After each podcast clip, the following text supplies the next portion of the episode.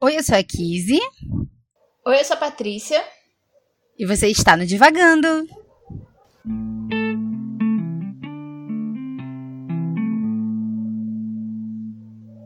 Oi, pessoal, como vocês estão? Hoje nós estamos aqui para mais um episódio do Divagando. O penúltimo episódio dessa temporada. O ano passou muito rápido, eu não sei o que aconteceu em 2021, o que aconteceu em 2020, mas a gente está aqui no último livro, no penúltimo episódio. Eu estou me repetindo, mas tudo bem. E hoje a gente vai falar sobre o 15 da Raquel de Queiroz. A gente começou a temporada, a segunda temporada, com um brasileiro e a gente está terminando a temporada com uma brasileira. Então a gente tá, a gente deu a volta ali ao mundo e voltou para o Brasil. E hoje as coisas vão ser um pouquinho diferentes, né? Ou nem tão diferentes assim. A gente, né, tá na labuta diária do proletariado. Então a gente não conseguiu ainda terminar o livro, mas a gente tá aqui firme e forte lendo e divagando para vocês. E eu vou começar já com o nosso resumo sobre o 15. Não sei como, mas eu vou começar. é, o 15 é a história. Não sei exatamente se é a história, mas é como um recorte, né, da vida de um lugarejo, uma vila, uma cidadezinha no Nordeste, é, chamada Quixada, que está sendo assolada por uma seca. Por uma seca muito, muito prolongada. Faz muito tempo que não chove naquele lugar e provavelmente no sertão inteiro. E a gente acompanha, né, alguns personagens, né? Tem a Conceição e a Dona Inácia, o Vicente, o Chico Bento e a família dele. É... Tem mais alguém? Não que eu consiga me lembrar. De importante, só eles até então. E como eles vão lidar né, com essa seca que está acontecendo. A Dona Inácia, o Vicente e o Chico Bento são moradores né, dessa região. E a Conceição é neta da Dona Inácia. E ela saiu de lá, né, ela foi criada pela avó e saiu de lá para estudar numa cidade maior. E ela normalmente volta né, nos verões para ficar com a avó. E por causa da seca, ela convence a avó a ir com ela para a cidade. Além disso, o Chico Bento pega a família, né? Porque a fazenda onde ele mora resolve soltar o gado por causa da seca. Então eles resolvem migrar para algum lugar. E então o livro vai acompanhando, né, essa, essa vida de retirante deles e o Vicente fica lá, né? A família dele vai para uma outra cidade eu acho que você não chegou nessa parte, mas desculpa, tudo bem. mas ele fica para cuidar da fazenda, para cuidar do gado. E a história vai acompanhando, né? O que vai acontecendo com esses personagens e com outros personagens que são oriundos desse lugar, que moram nesse lugar, né? O que, que vai acontecendo com eles e como a seca vai afetando a vida deles. É, esse é um resumo breve, né? Eu, eu fomentei que a gente não terminou ainda de ler o livro, eu tô mais ou menos na metade. Então eu acho que é isso que a gente pode falar por enquanto, do livro. Sim, é mais ou menos por aí que eu tô também. Eu, eu, eu ainda não cheguei na parte do Vicente ficando e a família dele indo, né? Eu tô num terço, mais ou menos, do livro, ainda não cheguei na metade. Porque a vida do proletariado não anda fácil, mas estamos aqui fazendo esse podcast acontecer, não é mesmo, Patrícia? Sim. E como eu acho que já tem um tempo que eu não faço essa pergunta, mas não me lembro qual foi a última vez que eu fiz. Mas vamos lá, Patrícia. Como está sendo a sua experiência de leitura com o 15 de Raquel de Queiroz? Ela está sendo extremamente surpreendente, assim. Eu, por causa né, dos afazeres da vida, trabalho, enfim, é, não tô conseguindo, tipo, me dedicar, né? Ler, por exemplo, todo dia, ou fazer as maratonas de leitura que a gente, às vezes a gente faz para terminar os livros. Mas o que me surpreende é que toda vez que eu pego ele para ler, a leitura flui, assim, de um jeito que eu fico muito impressionada, assim. Quando eu, eu, eu vejo, eu já tô, tipo... Eu li dois, três capítulos de uma vez só e eu fico, gente, como que isso aconteceu, sabe? Tipo, hoje mais cedo eu tava lendo E eu só parei porque é muito difícil você ler sobre seca com o calor infernal que está fazendo no dia de hoje. o dia que a gente tá gravando, assim, tá muito quente, dá abafado, tá com cara de chuva, mas não chove. É, então é muito difícil ler sobre a seca nesse, nessa situação. Mas eu tô muito surpresa, assim, como a, a leitura tá fluindo. Faz muito tempo que a gente não tem um livro que flui assim tão rápido. Porque o Sol é para Todos, assim, foi uma leitura boa, foi uma leitura, assim, vou dizer agradável, mas foi uma leitura por causa da temática, não a leitura em si. Mas eu não sentia fluindo tanto quanto o 15, assim. O 15 eu tô lendo, assim, eu sento e eu, eu leio, tipo, muita coisa. Tanto que eu acho, assim, eu parei para ler uns três ou quatro dias só e eu cheguei na metade do livro, assim, em poucas horas cada dia, assim, uma, duas horas. Então, se você está procurando um livro que a leitura flui, eu recomendo esse, porque ele está, pelo menos comigo, ele está fluindo bastante. Além disso, assim, eu fico impressionada com uma certa poética, né, de como a autora escreve e descreve o cenário, o ambiente, os personagens, que os personagens estão pensando, e como ela, ela vai colocando, né, eles ali, assim, porque é, enquanto você tá na cidadezinha, todo mundo se conhece, aí um personagem chega no outro, pergunta o que o outro vai fazer e vai, mas, né, com esse narrador que vai seguindo eles, né, por todos os lugares e eles se encontrando ou não, é muito interessante. Eu, eu tô achando muito interessante. E eu tô muito impressionada e eu tô. eu tô muito feliz lendo o livro. Apesar das questões, eu acho que a gente não tem como mais fugir disso, assim. É, é um livro dos anos 30, então, assim, é extremamente racista. eu acho que sim, a gente não pegou um livro dessa temporada que não tenha sido ou mencionado alguma coisa de racismo. Então, assim, se você não quer chegar perto, né? Se você não quer, sei lá, ler a forma como as pessoas eram e ainda são racistas no mundo, não é um livro que eu recomendo, mas se você, assim, entende, né, tipo, essa visão daquela época e como as pessoas se comportavam naquela época de uma forma ainda mais brutal e, abertamente do que. Talvez não brutal, mas mais abertamente do que hoje em dia. Então eu acho muito interessante também de ler pra pensar nisso. Mas, tirando isso, tirando esse parênteses aí que eu fiz, é, eu. Eu tô muito surpresa. Muito surpresa. E você, Kizzy? Ai, ai. eu, eu tô gostando do livro eu tô. Eu tô baixa astral, entendeu? Quem tá baixa astral sou eu. Então, talvez o livro não seja tão baixa astral como eu estou. Mas. Mas. Realmente, assim, a fluidez de leitura me surpreendeu muito, assim, positivamente, porque eu não esperava, né, que fosse um livro fácil de ler. E é, né? Às vezes tem algumas palavras e tudo mais, mas o contexto, né? Você, você consegue. Você consegue. Não, não é nada que te trave, nada que. que. Nada que te impeça a ler, então, tipo, tá sendo super, super fluida, assim, a leitura, né? Eu, como você, tenho lido em, em espaços de tempo, assim, muito, muito espaçados, né? E durante períodos de, de leitura muito pequenos. E mesmo assim, a leitura tem, tem fluído, né? Tem, tem ido tem seguido seu seu caminho muito bem. Mas realmente, assim, é um é um é uma penúria ler sobre a seca durante calor, né? E aí, como eu falei, eu tô meio baixo astral, né? E aí, a, o cenário do livro é tudo muito triste, assim, né?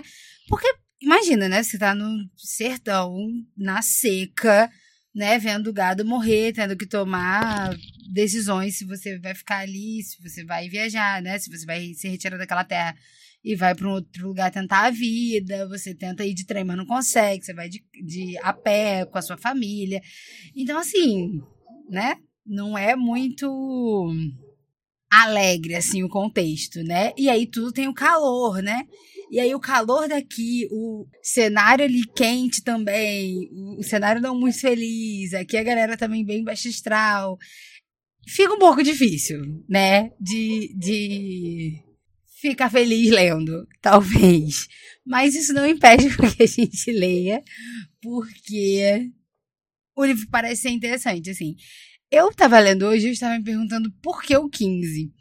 Até onde eu estou, eu não pesquei. Mas o sol é para todos, eu também só pesquei isso no final. Né? Tipo assim, que deu uau, aqui o, o nome do livro. Mas eu sempre gosto de me perguntar por que, que os livros têm esses nomes. É... Mas eu, eu tô achando a história assim muito interessante. Como 90% dos livros que eu leio nesse podcast é sempre uma incógnita para mim. Qual é o, o, a sinopse, né, do que, que se trata os livros. E eu ainda não sei exatamente, né, a não ser esse cenário, né, dessa vida nessa cidade. Mas é, eu estou muito curiosa porque a abertura, assim, né, do, do livro, ele já, já nos mostra a Conceição, né, que é uma professora, né, eu acho que ela é professora, se eu não me engano, mas eu acho que ela é assim, tem 22 anos, né, muito nova, solteira, né, tá ali, ela vai pra cidade trabalhar e volta para cuidar da avó, e a avó fala que ela tem muitas ideias na cabeça, né, e ela concorda, fala, realmente, eu tenho muitas ideias na cabeça, e a avó critica porque ela não vai casar, ela não tá casando, né? Não tá se preparando para casar. Mas ao mesmo tempo, ali existe um flerte, né, dela com o, o Vicente, que é o primo. Pelo menos eu super pesco esse flerte. Então, assim, me deu esse, essa curiosidade, né? Tipo, o que será que vai acontecer aqui pro futuro, né? O que que vai. Quais são os caminhos aqui que a gente vai. Esses dois, esses dois personagens vão percorrer, né? E o que, que vai acontecer? Porque ela virou uma garota da cidade, né? E ele é absolutamente esse cara ali do, do sertão, né? De, de que vai cuidar das, das vacas e do rebanho e tudo mais. Mesmo quando tá todo mundo morrendo pela seca. Então está sendo assim a minha, a minha experiência. não está sendo muito animadora, mas não desanime, caro ouvinte. Não é que o livro seja baixo astral, sou eu que estou, então. É, assim, acho que não é um tema fácil, né? Não é.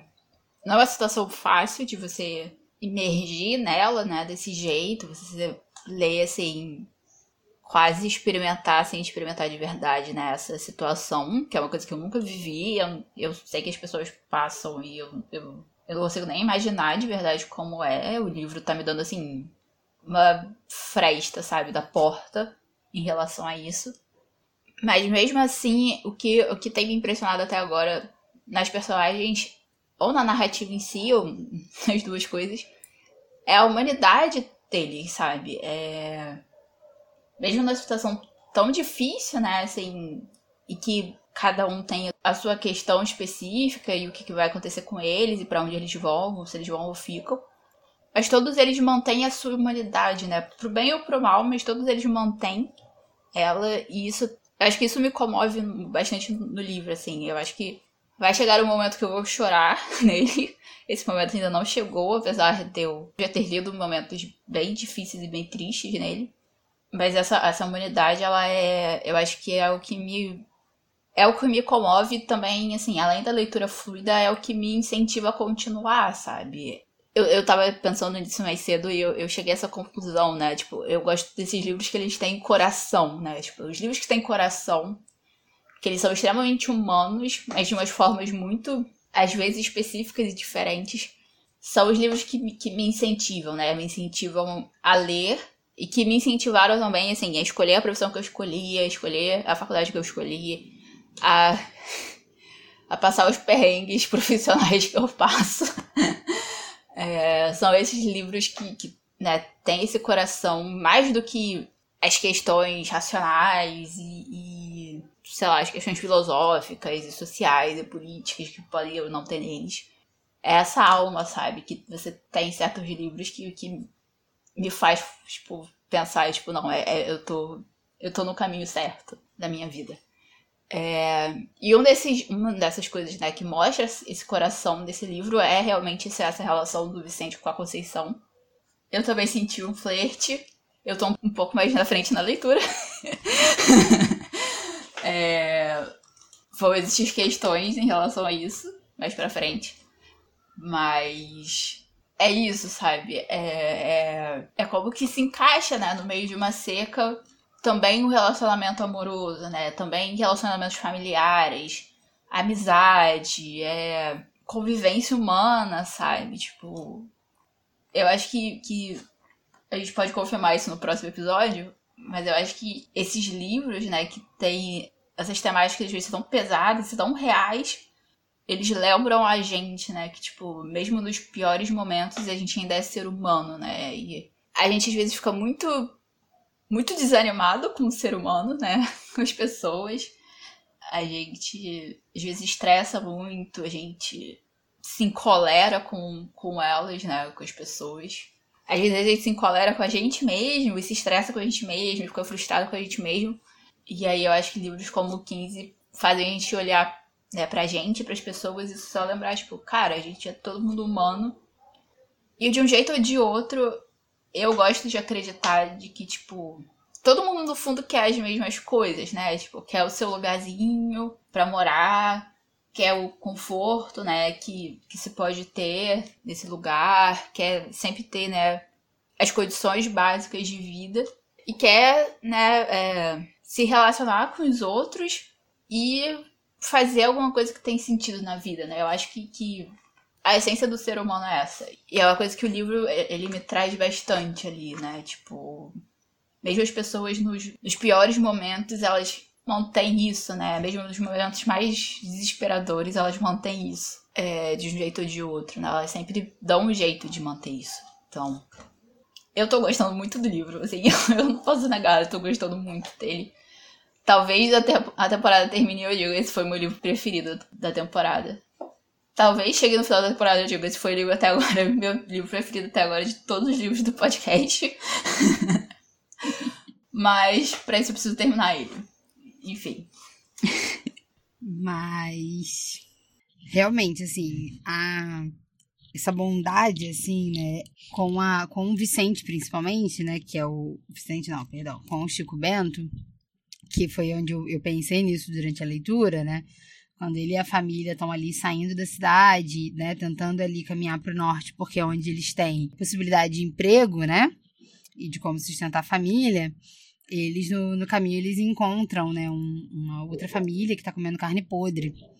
E ele oferece, né, dividir a comida.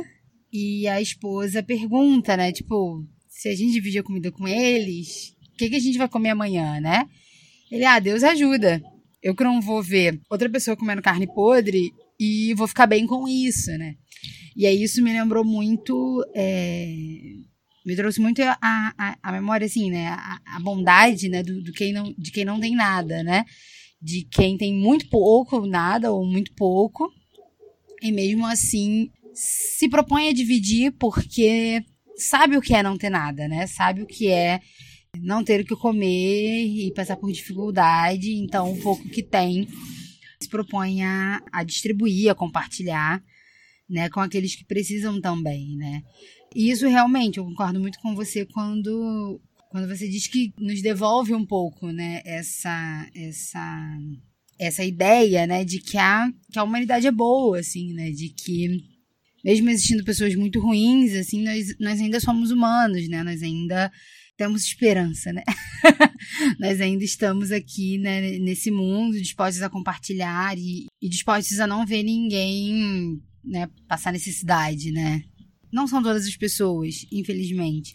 Mas a gente consegue perceber, né, principalmente na, nas camadas mais pobres, ou nas camadas que um dia já foram é, muito pobres da sociedade, né, a gente consegue perceber essa, essa necessidade do compartilhar, porque sabe o que é não ter nada, né? E esse livro, assim, pela temática, né?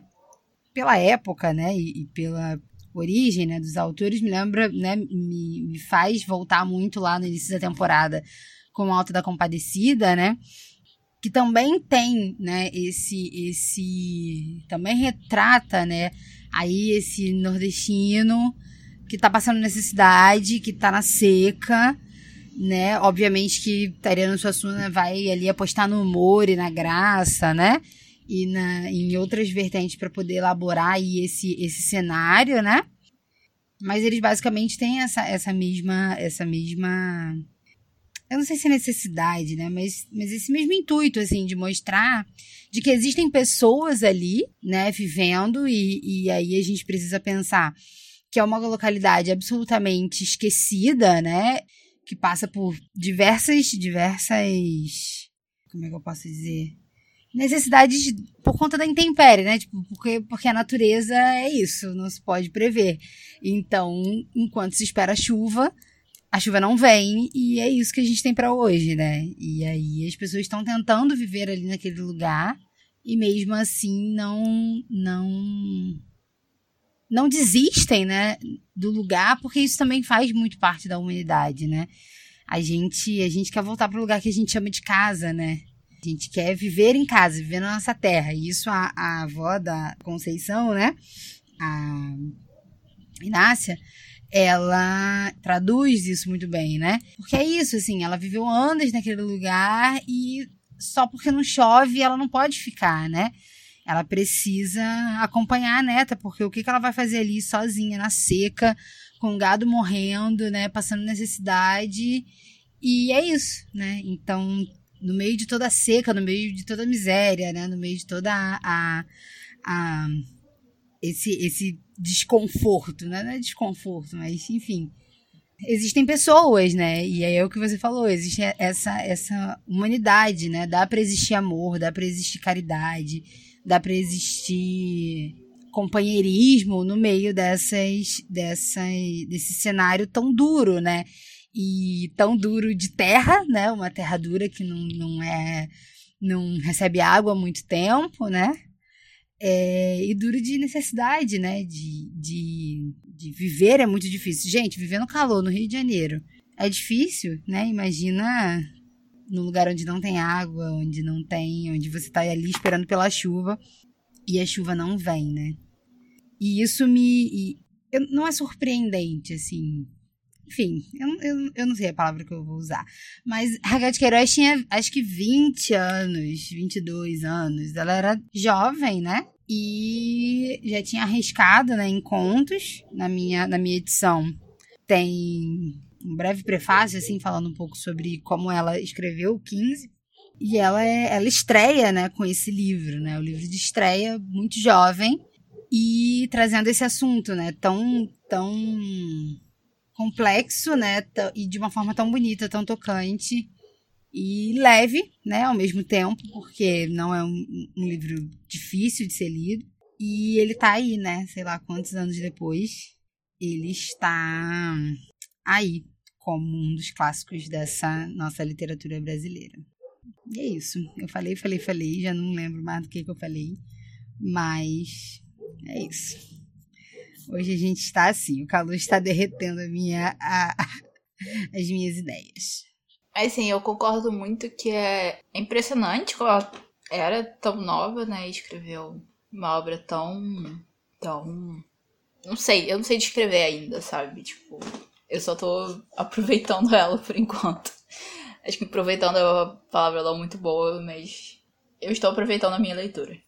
E aí eu tava não sei, é só uma, um assunto que de repente passou assim pela minha cabeça. Mas com toda essa questão, né, dos imortais da ABL e tal, que tava, surgiu né, nesses últimos tempos. E aí tem muitas questões que a gente pode levantar em relação a isso. Mas em algum lugar eu li sobre, né, é, as mulheres que já foram, né, da Academia Brasileira de Letras. E a Raquel de Queiroz é uma das cinco, agora seis, né? É, imortais da academia.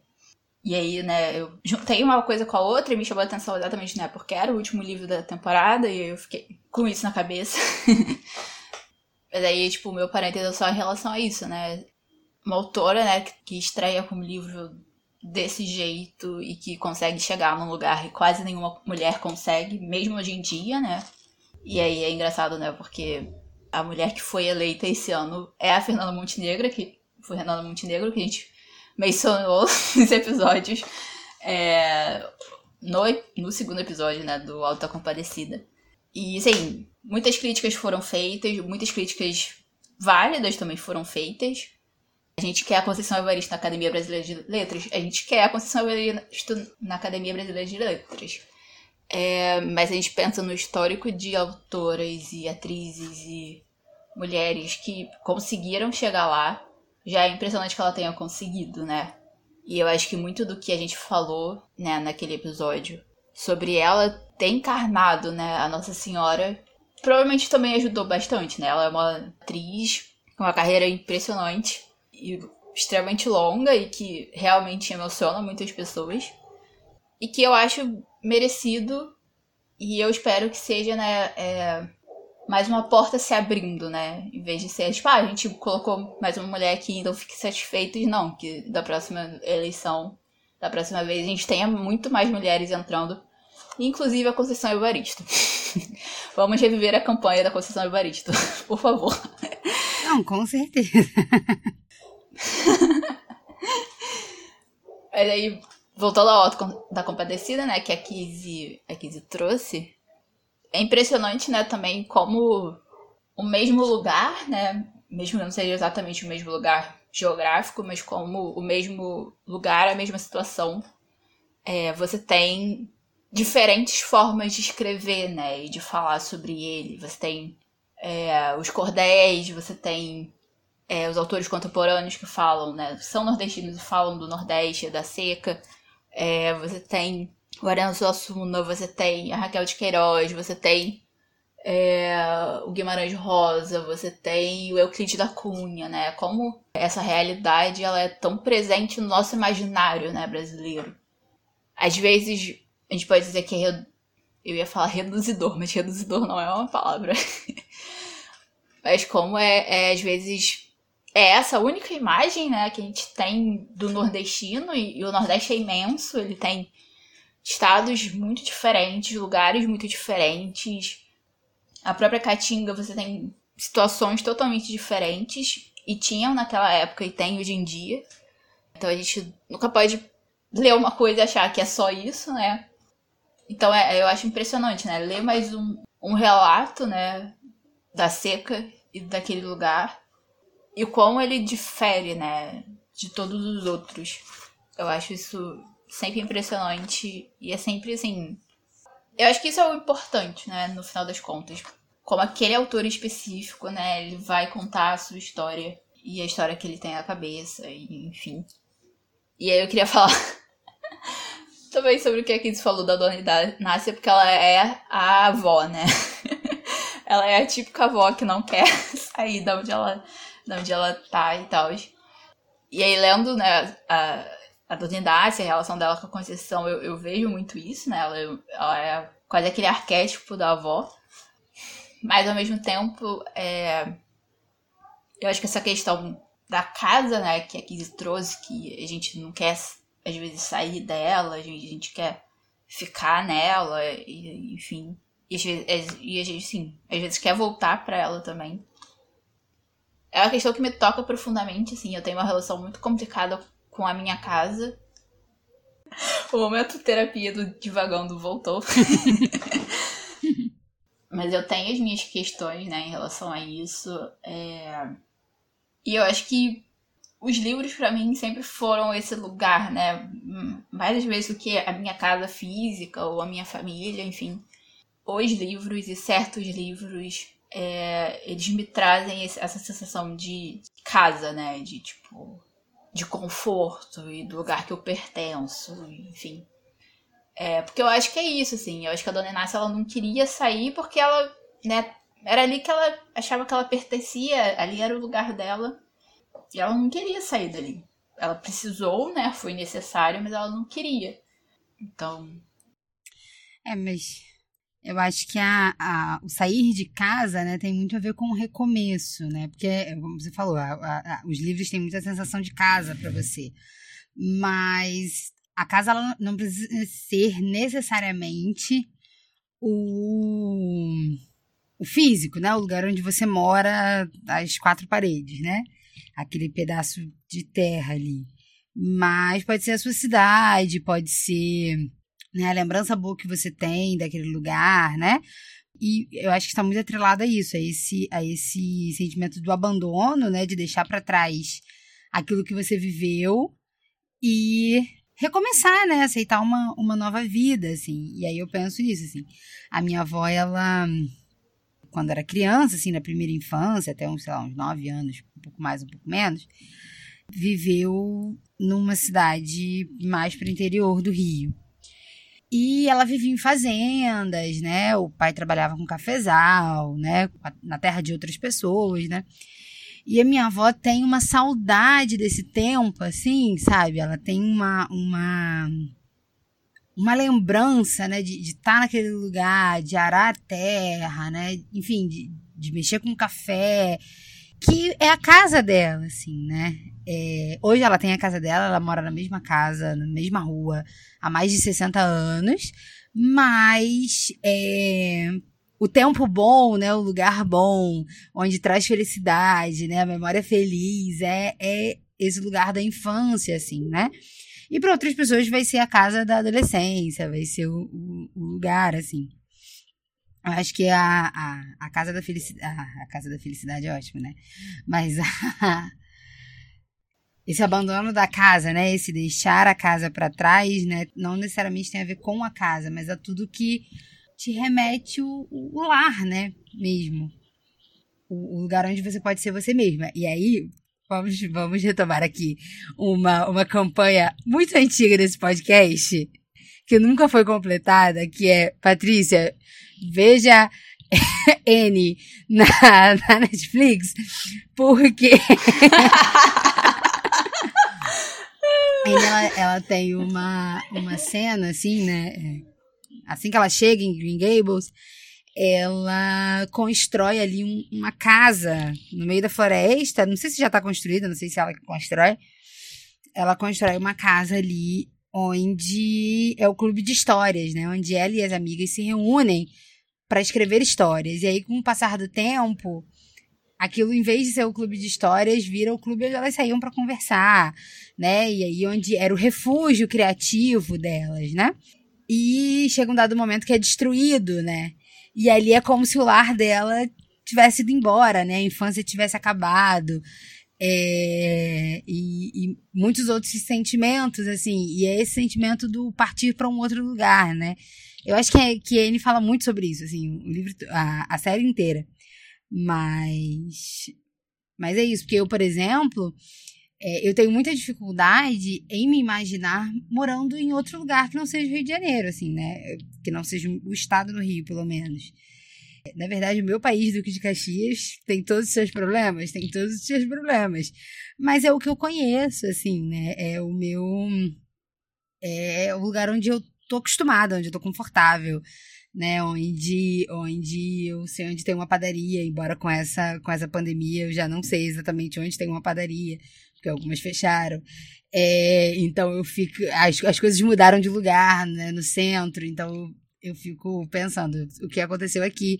Temos que nos relocalizar, mas assim, eu particularmente tenho muito essa, essa dificuldade, então eu super entendo a, a Dani Nassi. Eu tenho um viés um pouco aventureiro e tudo mais, então para mim, ah, tudo bem ir para outro lugar, mas eu preciso voltar, assim, sabe? Eu preciso, eu preciso estar em casa de novo, né? Uhum. É, mas eu acho que uma coisa que você falou em relação à casa, é, eu acho que é o, é o ponto principal, assim, é o meu ponto principal em relação a isso. Né? Que a casa é onde você sente e, e, e pode ser você mesmo, né? E eu acho que a minha dificuldade de sentir a casa é exatamente essa, né? De, de você. De eu sentir que eu posso ser eu mesma, né? É, eu acho que crescendo eu tive muito essa dificuldade e hoje em dia ainda é uma coisa que eu, eu estou desenvolvendo, né? É, e aí me lembrou muito uma música que um amigo meu me mostrou e eu fiquei assim, obcecada com a música, mas ela é lindíssima. É, eu não vou lembrar exatamente o nome da banda, porque o nome da banda é um pouco complicado para eu lembrar agora. É, como eu brinco né, com as minhas amigas, eu tenho memória de passarinho. Eu não tenho, mas o capitalismo ferrou com a minha memória. Você não tem, mas às vezes tem. Então. isso, exatamente. Mas a casa, a casa. A música diz exatamente isso, né? Tipo, a casa não me define, é, o homem não me define, é, o corpo não me define, eu sou meu próprio lar. E toda vez que eu ouço essa música, eu só caio no choro, assim, porque ela, ela é muito real, assim, eu sinto ela na minha alma. E é exatamente isso, né? Assim, a casa é, é, é onde você sente que você pode ser você mesmo, né? Com, com todos os, os, com todas as questões, todos os problemas, os defeitos, as qualidades, as coisas boas, as coisas ruins, aquilo que você fez, aquilo que você não fez, é, aquilo que você se orgulha, aquilo que você se arrepende. A casa é esse lugar, né, que você você se recolhe para ser, né, para ser um ser. E para Dona Inácia era ali, né, a fazenda dela, naquela cidade. É, pro Vicente é né, a fazenda dele, aquele lugar. A Conceição é a casa dela na cidade. O Chico Bento, né, era a casa onde ele morava, né, e a fazenda onde ele trabalhava. É, e aí ele resolve, né, não, eu vou para outro lugar, né, eu vou porque aqui não tá dando mais. Então eu acho que um pouco diferente da Kids, assim, eu já sonhei em morar em muitos lugares, eu, eu o tempo todo fico, meu Deus, eu preciso, né, tipo, estar em outro lugar, fazer outras, outras coisas e tal. Geminiana, né, gente? Geminiana, né? Geminiana, então ok. É, a explicação está aí. Mas o meu recolhimento ele é muito mais interno, né? Ele, ele em vez de ser as quatro paredes físicas em si, apesar de, tipo assim, hoje em dia e também por causa da pandemia, né? Tipo, a minha casa virou o meu quarto, basicamente. É... Mas é, é, também, né? É o lugar dentro da minha casa, por mais que né, na casa inteira eu não sinta que eu possa ser eu mesma, é o lugar dentro da casa que eu me sinto mais à vontade comigo, né? É onde eu me recolho, onde eu descanso. É onde eu trabalho também, muitas vezes, é. Mas muito do trabalho, às vezes, que eu faço dentro do meu quarto, ele é muito mais significativo do que o trabalho que eu faço, às vezes, em outros lugares. Então, a casa, ela é uma figura né, representativa, muito mais de um estado de espírito, muito mais do que realmente a, a casa em si, né? E um dia eu vou chegar, né, no lugar onde eu vou, eu vou estabelecer a minha casa, né, fisicamente também. Então, a esperança também é essa. Ai, ai. Sim, todos temos esperanças nesse Brasil desolador. Eu tô, todos os episódios eu tô trazendo esse Brasil desolador. Será que eu tô um pouco desolada com esse Brasil?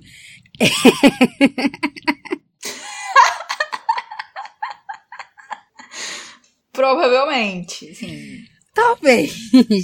Quem então não tá também, né? Mas tudo bem.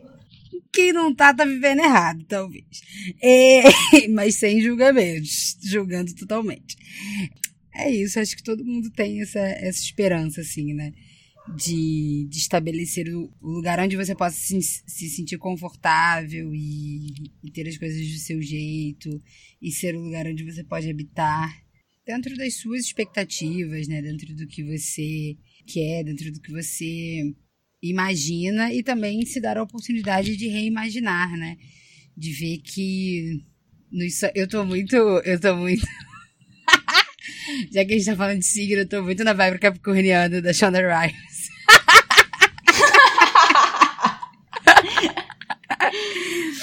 Né? Então, pegando aí a, a, a vibe capricorniana da Shonda, é de, de se dar oportunidade também de ver que o sonho não vai se realizar e tá tudo bem e o que a gente construiu, né, com, com o nosso esforço, com o nosso trabalho é tão bom quanto, se não melhor, assim. Então, é isso. A lição de vida da Shonda é: às vezes os sonhos não são grandes coisas, a realidade é melhor.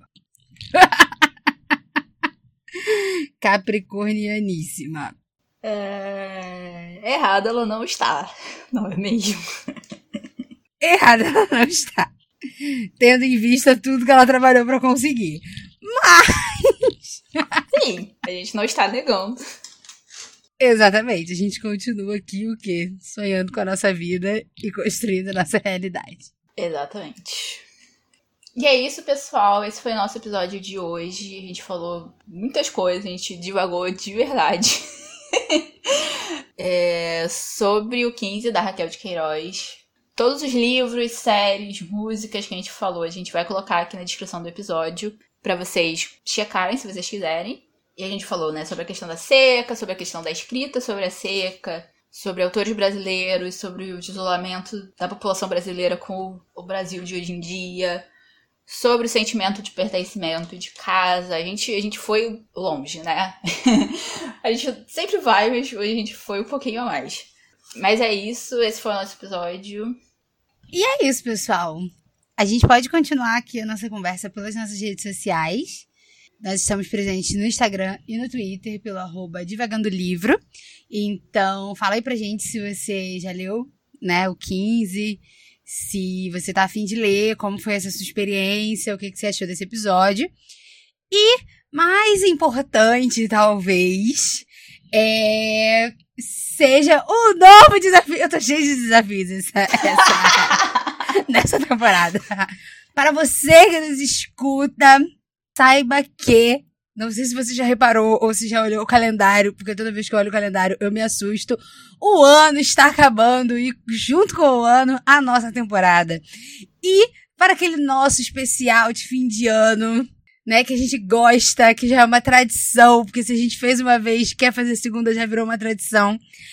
Nós teremos o nosso episódio especial de perguntas e respostas deste podcast, o tradicionalíssimo episódio de perguntas e respostas. Então, vocês fazem as perguntas e nós damos as, as respostas aqui neste mesmo podcast. Então, para você enviar a, a sua pergunta, Fale com a gente nas redes sociais, né? No nosso Instagram, no nosso Twitter. Manda lá a sua pergunta que a gente vai reunir aí.